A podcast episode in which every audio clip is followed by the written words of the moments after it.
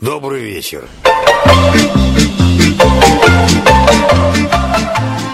Здравствуйте, дорогие друзья! Сегодня в студии снова мы, я, Краевед Можаев, и наша удивительная программа «Виниловое краеведение». Позвольте пригласить вас на вечер органной музыки.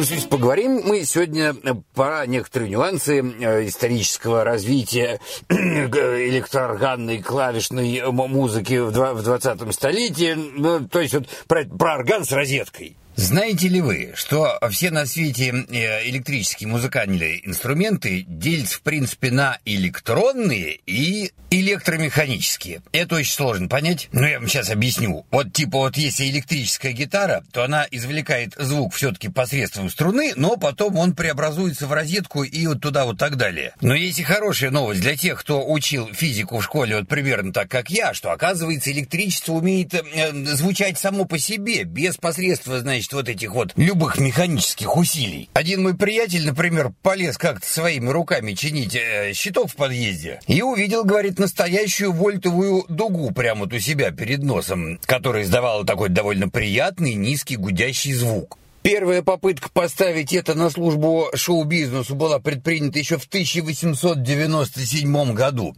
Первый э, электрический орган, ну, вернее, его прообраз, назывался «Телармониум», весил, говорят, несколько тонн, и концерты на нем давались по телефонной подписке, что было удовольствием, ну, в общем-то, экзотическим, но сомнительным. И вот тогда, в 1919 году, знаменитый советский инженер Лев Термен придумал дико компактную штуку для извлечения электричества электрических звуков. Это некий такой очень нервный, чувствительный и лепестрический контур, который начинает издавать звуки, даже когда до него еще не успели дотронуться. И вот спустя всего три года а Лев Термен приходит в Кремль к Владимиру Ильичу Ленину. Говорит, смотрите, что я придумал. Электромузыкальный инструмент Терменвокс – это первый инструмент такого типа. Владимир Ильич очень удивился, обрадовался. Эх, какая прелесть! И тоже не будь дурак, скоренько изобразил, насвистел, так сказать, одной рукой а, пьесу «Жаворонок» а, известного русского композитора Глинки. Вот то, что вы сейчас слышите, это тот самый ленинский «Жаворонок» а, в исполнении Петра Термена, правнука легендарного инженера, на этом вот как раз так называемом инструменте терминвоксе.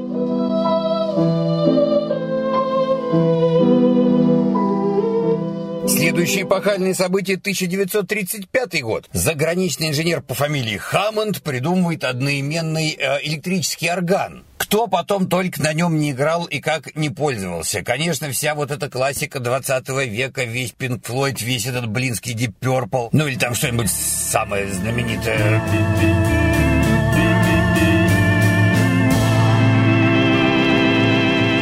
Все вот тот самый Хаммонд. Это вы и так знаете. А я хотел коротко указать на то, что осталось на периферии. В буквальном смысле слова. Хаммонд глубоких американских провинций. Он был очень моден среди трудящегося населения в 50-е и 60-е годы, и это стало таким отдельным жанром. Мэджик орган, голден орган. Подобные пластинки издавались огромными тиражами. С одной стороны, все так вроде очень пристойно, дань традиции, а с другой стороны, все-таки чудо прогресса, как ни крути. And I would like to bring you our very fine organist, Jerry Berg, at the Hammond Electric Organ.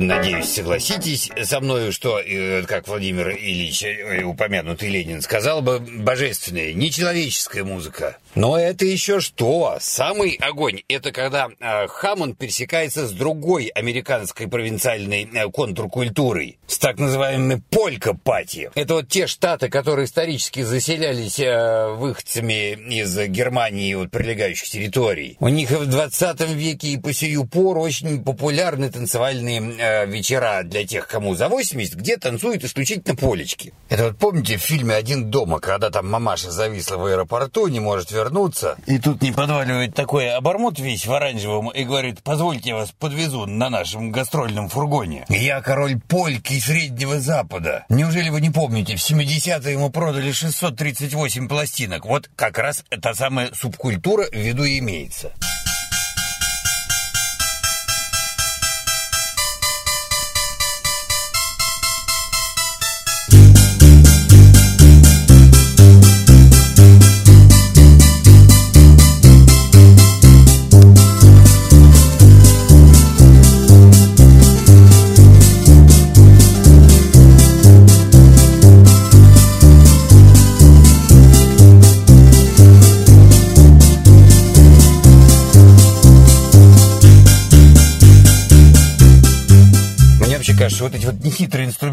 Инструментальные пьесы для Хаммонда, это самая универсальная, лучшая, может быть, на свете музыка. Потому что она применима совершенно к любым ситуациям. Ее не испортить никакой вечеринки. Ну, а мы идемте дальше. Следующий виток эволюции – это 1964 год, когда еще один инженер, на этот раз по фамилии Роберт Мук, выводит электрически клавишную музыку на новый этап развития. Мук, надо сказать, с молоду очень увлекался и приторговывал вот этими нашими любимыми советскими терминвоксами. В ту пору, в середине 20 века, было много экспериментов с вот этим вот электронно-немеханическим звучанием. Скажем, супруги Барон, которые записали первый в мире электронный саундтрек к кинофильму э, «Запретная планета», они просто паяли какие-то электрические там вот эти схемочки, штучечки, потом начинали истязать их, э, значит, тяжелейшими всякими разными перегрузками, потом у них это все взрывалось, и поэтому каждая исполненная, записанная ими пьеса была уникальной. Второй раз повторить это уже было невозможно. Роберт Мук смотрел, смотрел, как люди мучаются, и решил немножко сказать, упорядочить вот эту вот всю систему, и смастерил синтезатор, который с виду вроде бы как Хаммонд имел клавиши, но на самом деле был не механическим, а сугубо электронным инструментом. И позволял извлекать, синтезировать, в общем-то, звуки э, любой дикости. Вот, например, небольшой этюд 1972 года, который демонстрирует широчайшие возможности инструмента э, Ники Эрик Петерс у рояля.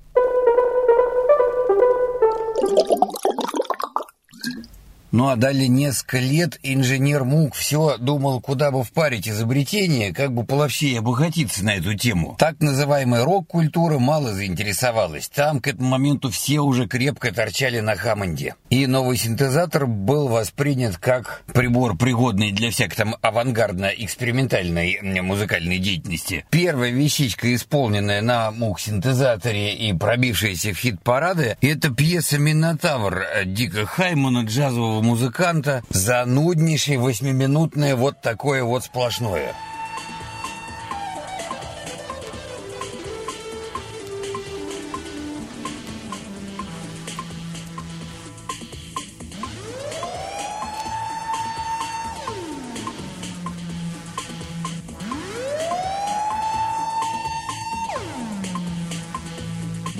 Как оно могло куда пробиться, для меня остается загадкой. Видимо, широкая публика была очарована вот таким вот футуристическим звучанием инструмента. Но тоже, в общем, скорее казус, чем народное признание. Однако в том же 68 году Роберт Мук случайно встречается с юным музыкантом э, Вальтером Карлосом, и тот говорит, да ладно, что мудрить, давайте вот нашего Иоганна Себастьяна Баха запросто. Не самая вроде бы остроумная идея, но коммерчески сработала великолепно.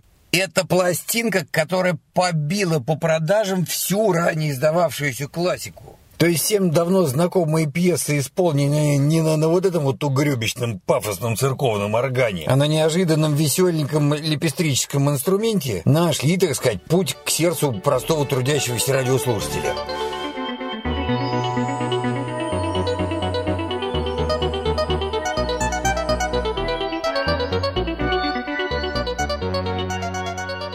Далее в 1972 году э, на вершины хит-парадов пробивается первая эстрадная мук-синтезаторная композиция, знаменитый «Попкорн», и с этого момента как бы вот уже начинается новая эра. Но вот смотрите, сегодня мы попросили нашего ассистента подобрать три музыкальных фрагмента, так сказать, для сравнения. Сначала будет оригинальная версия 69 -го года, автор Гершем Кинсли.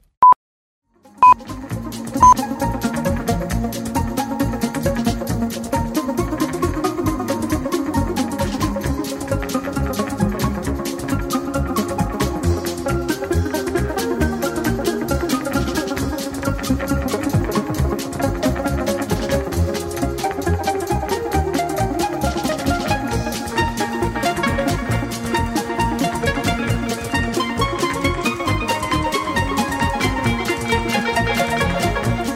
конечно, э, впечатляет. У людей еще какие-то там вудсток на уме, а тут такое. И хитом это крутейшая, слишком так вот для своего времени вещь, конечно, не стала. Через три года тот же самый Гершин Кенси перезаписывает ее еще раз переосмыслив, немножечко адаптировав для трудящегося населения. Обратите внимание, ударные стали более четкими, и появился вот этот как бы припев. Там-дам, тарарам.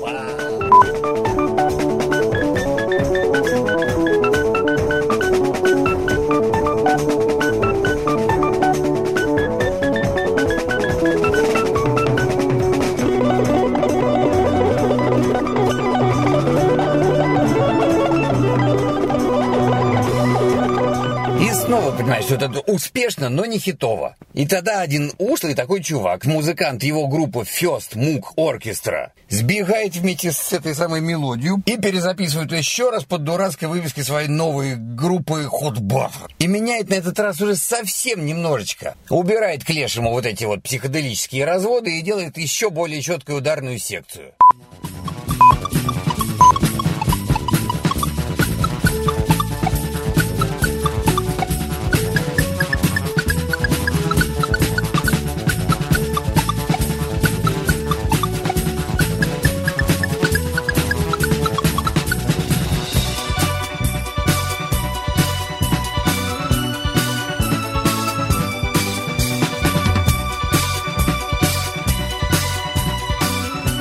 И вот черт его знает, звезды так сошлись, или продюсерская работа, или действительно было вот в этих нюансах поймано звучание новой эпохи. Потому что принято считать, что э, корни диска, они растут из вот какого-то из черного соула, из фанка. Но, по-моему, очевидно, что вот это вот новое эра, она поймана в аранжировке того самого третьего хитового варианта. Ну а дальше, вы знаете, в 75 году Джорджио Мородер записывает первую уже абсолютно полностью электронную гениальную свою I Feel Love, и вот там уже пошло-поехало. Мы об этом непременно поговорим в дальнейших наших радиопрограммах чуть-чуть подробнее. А сейчас я вот думал-думал, ух, такую мы широчайшую тему охватили, можно сказать, сегодня. А у нас же положено заканчивать чем-нибудь таким оптимистичным, совершенно жизнеутверждающим. И вот вот что же выбрать.